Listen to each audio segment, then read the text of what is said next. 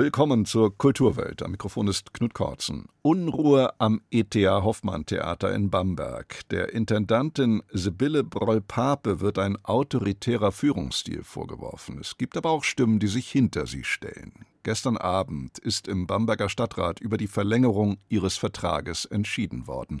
Mit welchem Ergebnis erfahren Sie bei uns. Außerdem in dieser halben Stunde Vincent und seine Schwestern. Dass der Maler Vincent van Gogh einen Bruder hatte, weiß alle Welt, aber dass er drei Schwestern hatte und wie diese sein Werk beeinflusst haben, das untersucht jetzt ein neues Buch Vincents Schwestern, das bewegte Leben der Familie van Gogh. Kultur am Morgen auf Bayern 2. Heute mit Knut Kortzen. Man soll ja sparsam umgehen mit dem Etikett Wunderknabe. Oskar Haag aus Klagenfurt aber, noch ein Teenager, wird bereits als solcher gefeiert als Wunderknabe, seitdem er als 15-Jähriger mit dem Song Stargazing die musikalische Bühne betreten hat. Der nun 17-Jährige verzaubert nicht allein die Österreicher und legt jetzt sein erstes Album vor. Und weil er auch am Wiener Burgtheater zu erleben ist als singendes Feenwesen, tritt im Video zu diesem Song hier auch die Burgschauspielerin Birgit Minichmeier auf. Hier ist der androgyne Austro-Crooner Oskar Haag mit Love Me For Tonight.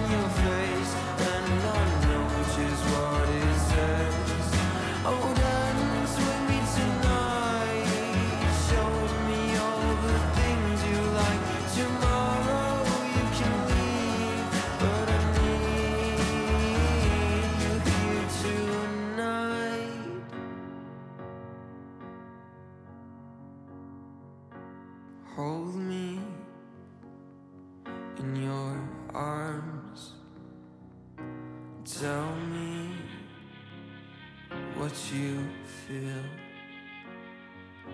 Look at me the way you always do. I just wanna have you near. So long me for tonight.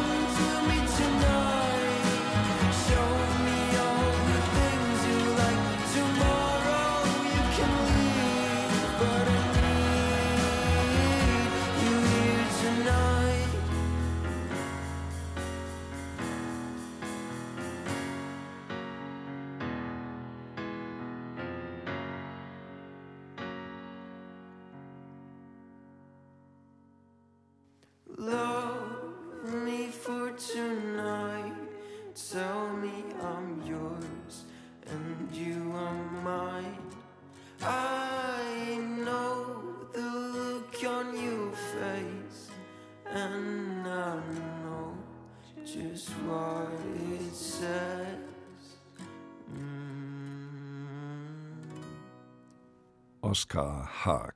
Wie der Vater, so der Sohn. Gott sei die Tradition. Auch Oskar Haags Vater ist Musiker. Es ist Oliver Welter von der Band Naked Lunch.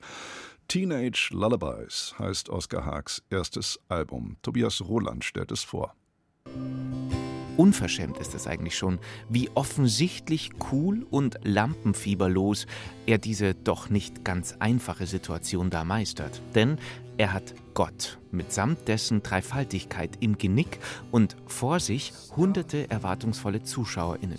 Damals, im Sommer 2021, bei seinem allerersten Auftritt überhaupt als allerletzter Act beim Popfest des Radiosenders FM4 in der Karlskirche Wien, wo der Altarraum an diesem Abend als Konzertbühne dient. Ich mache eigentlich nur Musik und die würde ich auch machen, wenn sich keine Sau dafür interessieren würde. Aber jetzt interessieren sich anscheinend Leute dafür, was irgendwie ziemlich geil ist. Oskar Haag, damals 15 Jahre alt. Blond, bleich, roter Schmollmund, lackierte Fingernägel, ein bisschen Lidschatten, eine gitarrenspielende Verkörperung von Unschuld, Reinheit und Erleuchtung. Weil obendrein oder besser von oben vom Dreifaltigkeitsdreieck am Altar die vergoldeten Strahlen wie so ein Heiligenschein auf den Oskar Haag herunterleuchten. Der Wiener Wonderboy ist freilich nicht vom Himmel gefallen, aber in Ungnade bei seinem Chemielehrer, weil der Haag vor einem Jahr mit 16 wegen der Musik die Schule geschmissen hat. Und der Lehrer hat ihm eine Prophezeiung hinterhergerufen. Das ist nie zu was bringen wert. Das ist alles in einem Jahr vorbei. Und, und dass er mir zutraut, dass ich drogenabhängig werde. Noch braucht er keine Drogen. Klavier, Gitarre, Glockenspiel und Laptop-Beats reichen dem Oscar Haag für seine musikalischen Fluchten und Gedankenpaläste.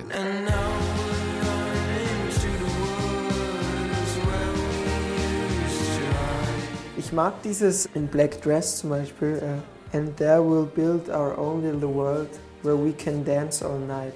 Dieses an einen Ort wegdenken, wo irgendwie alles besser ist und wo man einfach nur touren kann und tanzen und da und leben. Einen Posterboy der Generation Z könnten wir ihn nennen.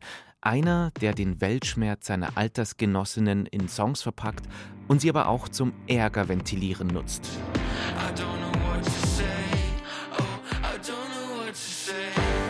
Erstmal werden wir irgendwie alle als irgendwie Internet verblödet äh, dargestellt. Immer natürlich diese ganze Social Media Kacke und sowas. Es ist alles zu viel.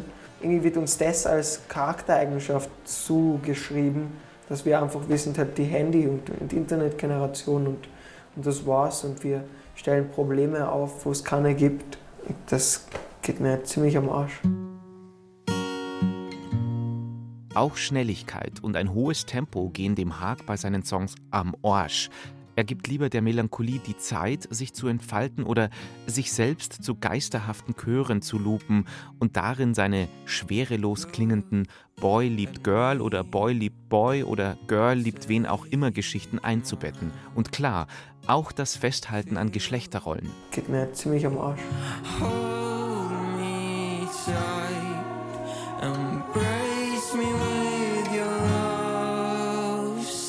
In seiner Heimat wurde Oskar Haag schon zur Billie Eilish von Österreich hochgejazzt. Wer das behauptet oder glaubt, der hat ein bisschen zu viel an Oskar Haags Nagellackfläschchen geschnüffelt, denn dafür sind die Songs in der Summe zu konventionell.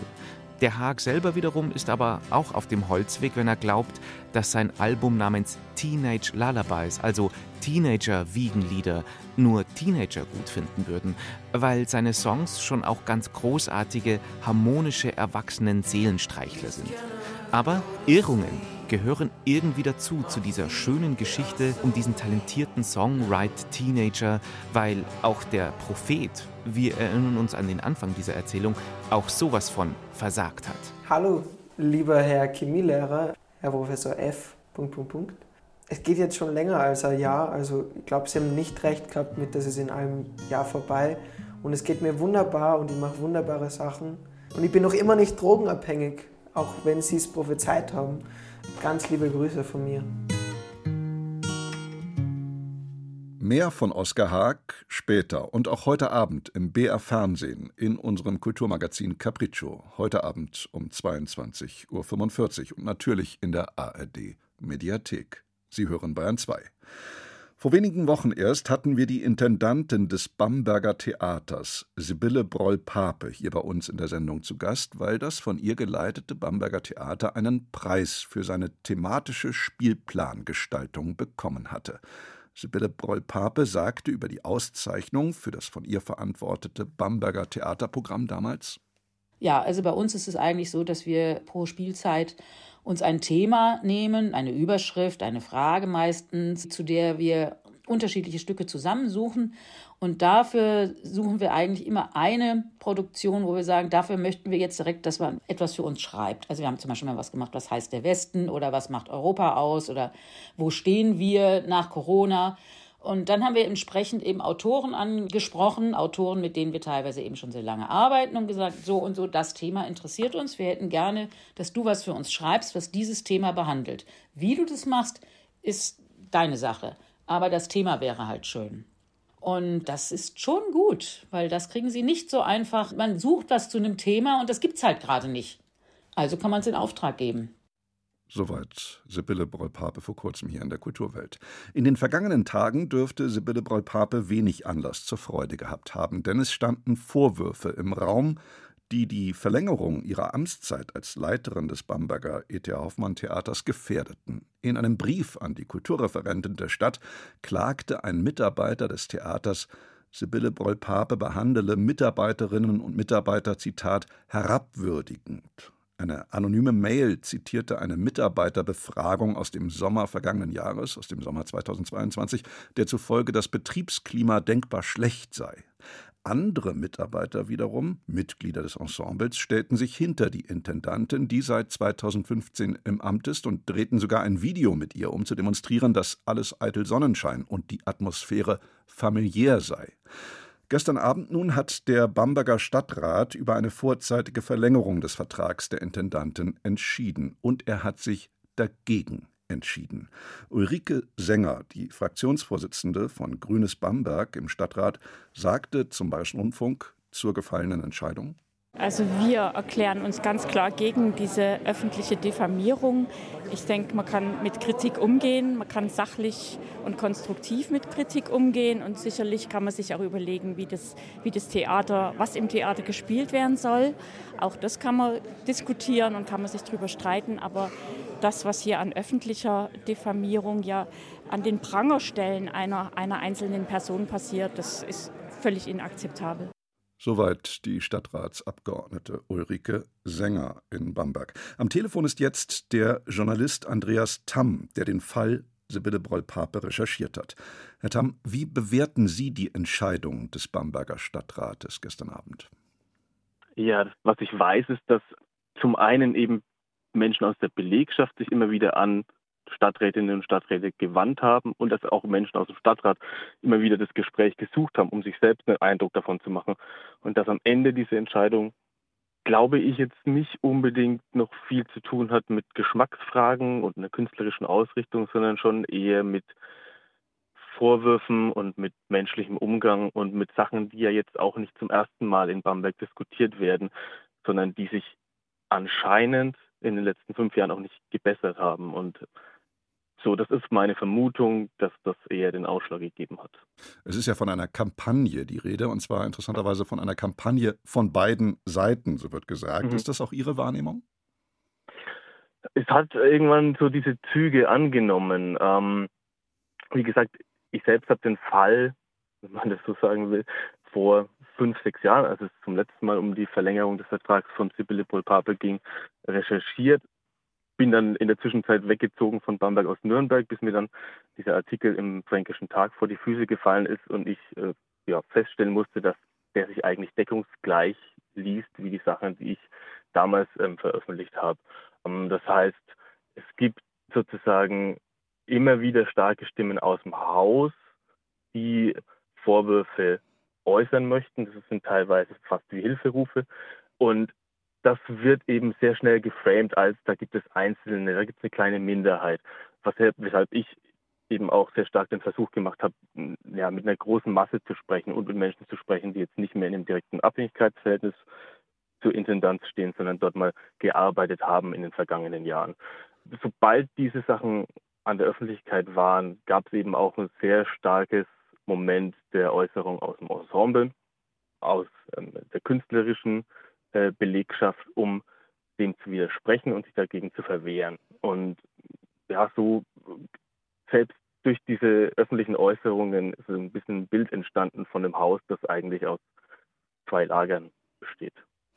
Es gibt ja wohl eine recht hohe Personalfluktuation, wenn ich das richtig verstanden habe. Sie haben im Zuge Ihrer Recherchen mit elf Personen gesprochen, die in den vergangenen Jahren mit Sibylle Broll-Pape am E.T. Hoffmann Theater in Bamberg in unterschiedlichsten Funktionen zusammengearbeitet haben.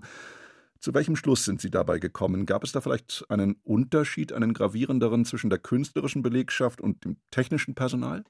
Mhm. Mm, also das Thema Personalfluktuation ist auch an sich schon relativ komplex. Da steht immer so die Zahl im Raum von 14 bis 19 Personen, die in, zu allen Spielzeiten der letzten sieben Jahre das Haus verlassen hätten, was bei einem Haus, was so ähm, ungefähr 80 Mitarbeitende hat, schon eine relativ hohe Zahl ist. Die kann man aber unterschiedlich interpretieren, diese Zahl. Jetzt war es in der vergangenen Spielzeit zum Beispiel so, dass der Chefdramaturg Remsi Alkalisi nach Münster gegangen ist und dann einfach eine gewisse Zahl an SchauspielerInnen mitgenommen hat. Wenn man sich immer nur das Ensemble anschaut, übersieht man natürlich, wie viele Menschen aus den sogenannten Gewerken das Haus verlassen haben, also aus den technischen Berufen vor allem. In meinen Recherchen habe ich sozusagen sowohl Menschen gefunden, die gesagt haben, es ist total normal an einem Theater, vor allem an so einem Theater mit vielen jungen Schauspielerinnen, dass die dann irgendwann weiterziehen. Das ist auch gewünscht. Das ist in gewisser Weise ein Sprungbretthaus. Andererseits habe ich mit Menschen gesprochen, die gesagt haben, dass so viele Leute gehen, das hat eindeutig mit dem Klima am Haus zu tun. Und es gibt viele, die dann froh sind, wieder weg zu sein. Auch da stehen einfach gewisse, teilweise relativ extreme Aussagen gegeneinander. Und naja, so ein Bamberger Stadtrat muss dann irgendwie auch alle Seiten wahrscheinlich ernst nehmen und im persönlichen Gespräch ja, darüber entscheiden, wo dann irgendwie die Prioritäten zu setzen sind. Nora Gomringer, die Lyrikerin und Leiterin der Villa Concordia in Bamberg, die äh, spricht auf Facebook von einer Katastrophe und einem Armutszeugnis, weil Sibylle Broll-Pape äh, sehr relevante, sehr valide Theaterarbeit geleistet habe, ihrem Eindruck nach, in den vergangenen Jahren. Jetzt drohe der Rückfall in die Provinz, wenn Broll-Pape 2025 ginge. Ist es so dramatisch? Ich teile in gewisser Weise Noras Blick auf die künstlerische Arbeit am Bamberger Theater. Da wurde gute Arbeit geleistet in den letzten Jahren. Da wurden ganz viele tolle junge RegisseurInnen ins Haus geholt, die ja in gewisser Weise ein gegenwartsrelevantes Theater machen, was es vorher, glaube ich, in der Form nicht gab. Gleichzeitig würde ich das nicht unterschreiben, dass so diese Nichtverlängerung jetzt um zwei Jahre, das heißt ja auch nur, dass Sibylle Polpape jetzt trotzdem bis 2025 Bamberg erhalten bleiben wird und nicht bis 2027 den Rückfall in, in die dunkle Provinz bedeuten würde. Und wie gesagt, ich finde es ein bisschen schwierig, aus dieser Diskussion eine Diskussion zu machen über künstlerische Aspekte, weil letzten Endes ist es ein Haus, wo die Stadt Bamberg eine, eine Personalverantwortung hat und wo man letzten Endes irgendwie darüber entscheiden muss, naja, wollen wir ein Haus, was auf die Art und Weise geführt wird, und ist uns das wichtiger oder weniger wichtig, wie was unterm Strich an Kunst dabei herauskommt. Und vielleicht ist da die Politik zum Schluss gekommen, dass man, naja, gute und gegenwartsrelevante Kunst auch machen kann, ohne dass, naja, zumindest ein gewisser Anteil der Belegschaft darunter leidet. Einordnungen von Andreas Tamm waren das. Herr Tamm, ich danke Ihnen dafür. Ich danke. Und hier ist ein weiterer Titel des austriakischen Wunderkinds Oskar Haag, Stargazing.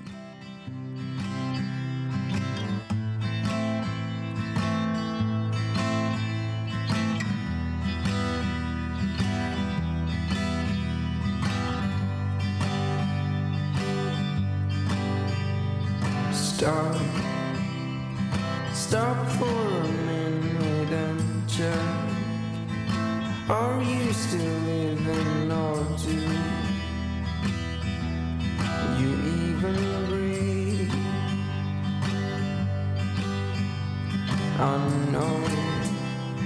I know that this world can be cruel, but I know just what to do. You should come with me? Cause I'll go stargazing. Maybe I'll go and chase them. If I get one, I'll all my love. I'll be stargazing. Maybe I'll go and chase them. If I get one, I'll embrace it with all my love. Now, are you happy or do you feel down? Are you lonely or is someone around who's there for you? Tell me, are you where you wanted to be? Or do you just feel incomplete? Can talk to me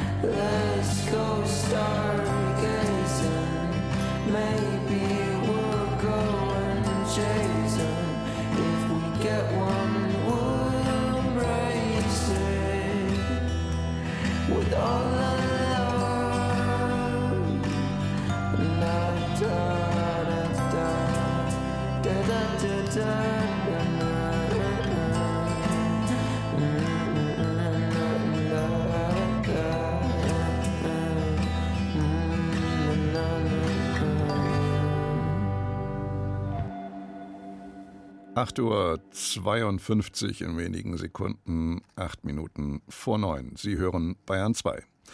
Nicht, dass es ein besonders runder Geburtstag wäre, den Vincent van Gogh, wäre er dann noch unter uns, heute feierte. Es ist sein 170. Am 30. März 1853 kam der Maler der Sonnenblumen und so vieler anderer ikonischer Gemälde auf die Welt. Und viele wissen, dass er einen Bruder hatte, Theo, mit dem er viele Briefe wechselte. Aber Schwestern, ja, drei an der Zahl. Und über das Verhältnis van Goghs zu diesen seinen Schwestern hat der niederländische Kunsthistoriker Willem Jan Verlinden ein bemerkenswertes Buch geschrieben, wie Julie Metzdorf findet. Vincents Schwestern. Menschen fallen nicht vom Himmel. Auch ein sogenanntes Malergenie wie Vincent van Gogh hat Vater und Mutter, die ihn prägten, ist in einer Landschaft aufgewachsen, die sich in seinem Auge festgesetzt hat, hat eine Ausbildung genossen, Bücher gelesen und war von Kindheit an mit anderen Menschen im Austausch, zum Beispiel mit den Geschwistern. Willem Jan Verlinden spielt in seinem Buch Van Goghs Schwestern über Bande. Er versucht keineswegs, einzelne Werke des Malers biografisch zu erklären. Er erzählt einfach nur etwas über die Herkunft van Goghs und legt den Akzent dabei konsequent auf die Schwestern. Da ist Anna, die, weil Vincent es nicht vermag, an seiner Stadt die Rolle der Ältesten unter den Geschwistern übernimmt. Anna ist am meisten, wie die Eltern sich damals gewünscht hatten, dass die Schwestern aufwachsen werden. Also sie hat einen guten Unterricht, sie hat gearbeitet, sie konnte ihr eigenes Geld bekommen, sie hat einen Mann gefunden, einen Mann, der Geld hat und Geschäfte und sie war auch religiös. Also das war, wie die Eltern das wirklich haben wollten. Da ist Lies, die am liebsten Dichterin werden und damit Geld verdienen will. Sie ist schlau, vergnügt sich auch gern mal und hasst Putzen. Die Beziehung der beiden ist schwierig, dabei sind sie sich vielleicht von allen am ähnlichsten, inklusive der mentalen Labilität. Und da ist Wilhelmine, die jüngste Schwester. Ihr ist Vincent zeitweise sehr nah. Lieber brennen als ersticken, lautet ihr beider Lebensmotto. Will zeichnet, oft die gleichen Motive wie der Bruder, und wie er wird sie nie heiraten. Sie schreiben über Literatur, Farbe, die Sonne und den Süden, über Kunst und die Liebe. Bei allen Unterschieden zwischen den Geschwistern gibt es zwei Dinge, die sie einen. Die Liebe zur Natur, zu langen Spaziergängen, Gartenarbeit und Blumen und zur Literatur. Dahinter steckt eine große Neugier auf die Welt, ein Interesse an so gut wie allem. Es geht darum, Welt aufzunehmen, sich Gedanken zu machen und sich darüber auch auszudrücken und auszutauschen, in welcher Form auch immer. Man konnte schreiben, man konnte ein Gedicht schreiben, man konnte zeichnen, man konnte Briefen schreiben, aber alles kommt zuerst mit das Sehen, das Verstehen, das zu sich nehmen und dann einen Weg suchen, wie werde ich das überbringen. Und in der Familie ist sehr klar, dass das Schreiben der Briefe der wichtigste war, aber das Zeichnen war auch ein wesentlicher Weg, um Gefühle überzubringen. Und das war auch schon etwas, was man in der frühen Jugend gelernt hat. In gewisser Hinsicht sind die Van Goghs eine ganz normale Familie, liebende Eltern, die sich eine gute Zukunft für die Kinder wünschen. Der Weg dorthin heißt Bildung. Alle drei Schwestern gehen aufs Internat, lernen Fremdsprachen, um als Lehrerin oder Gouvernante arbeiten und eigenständiges Geld verdienen zu können. Das ist keineswegs selbstverständlich in der Zeit, und die überhaupt nicht wohlhabenden Eltern gehen mit den Ausbildungskosten für die sechs Kinder an ihre finanziellen Grenzen. Andererseits gehört die Familie der protestantischen Minderheit an und der Vater ist Pfarrer. Zu katholischen Kindern haben die Van Gogh-Kinder kaum Kontakt. Das stärkt das Familienband. Als es die Geschwister an die unterschiedlichsten Orte verschlägt, nach London, Paris, Den Haag oder anderswohin, schreiben sie sich Briefe. Die Post kam zwei oder dreimal pro Tag und kam nicht nur, um Briefe zu bringen, aber auch sie aufzuholen. Also wenn sie im Morgen einen Brief empfingen, konnten sie das Lesen reagieren und schon um eins oder halb zwei die Antwort wieder zurückschicken, weil die Post an der Tür kam, um den Brief mitzunehmen. Mehr als 500 Briefe hat Willem Jan Verlinden ausgewertet. Fakten statt Fiktion heißt sein Motto. Er schreibt warmherzig, aber ohne Schwärmerei ganz ohne erdachte Dialoge oder gefühlige Interpretationen, wie man das in den derzeit so beliebten Romanbiografien über Künstlerinnen oft finden kann. Streitigkeiten, Vorwürfe, Tod und Krankheit sorgen von ganz allein für Drama und Drive in diesem Buch. Und natürlich gibt es auch bei den Van Goghs einen dunklen Fleck in der Familiengeschichte. In diesem Fall ein uneheliches Kind, das im Geheimen geboren wird und bei einer Pflegemutter aufwächst. Am Ende der Lektüre hat man zwei Bücher gelesen. Eines über die Herkunft von Vincent van Gogh, mit Informationen, die den Blick auf den Maler schärfen, bereichern, vielleicht sogar ganz neu justieren. Und eines über drei Frauen am Ende des 19. Jahrhunderts, einer Zeit, in der man als Frau trotz guter Ausbildung, trotz wohlsituiertem Ehemann, Freundschaften und Familienbande sein Leben keinesfalls immer so leben konnte, wie man es sich in frühen Briefen vielleicht einmal ausgemalt hatte. Das Buch Vinzents Schwestern, das bewegte Leben der Familie van Gogh von Wilhelm Jan Verlinden ist in der Übersetzung von Andreas Gessmann im Elisabeth Sandmann Verlag erschienen für 32 Euro. Das war ein Beitrag von Julie Metzdorf. Und das war's von uns für heute. Danke fürs Zuhören und bis morgen.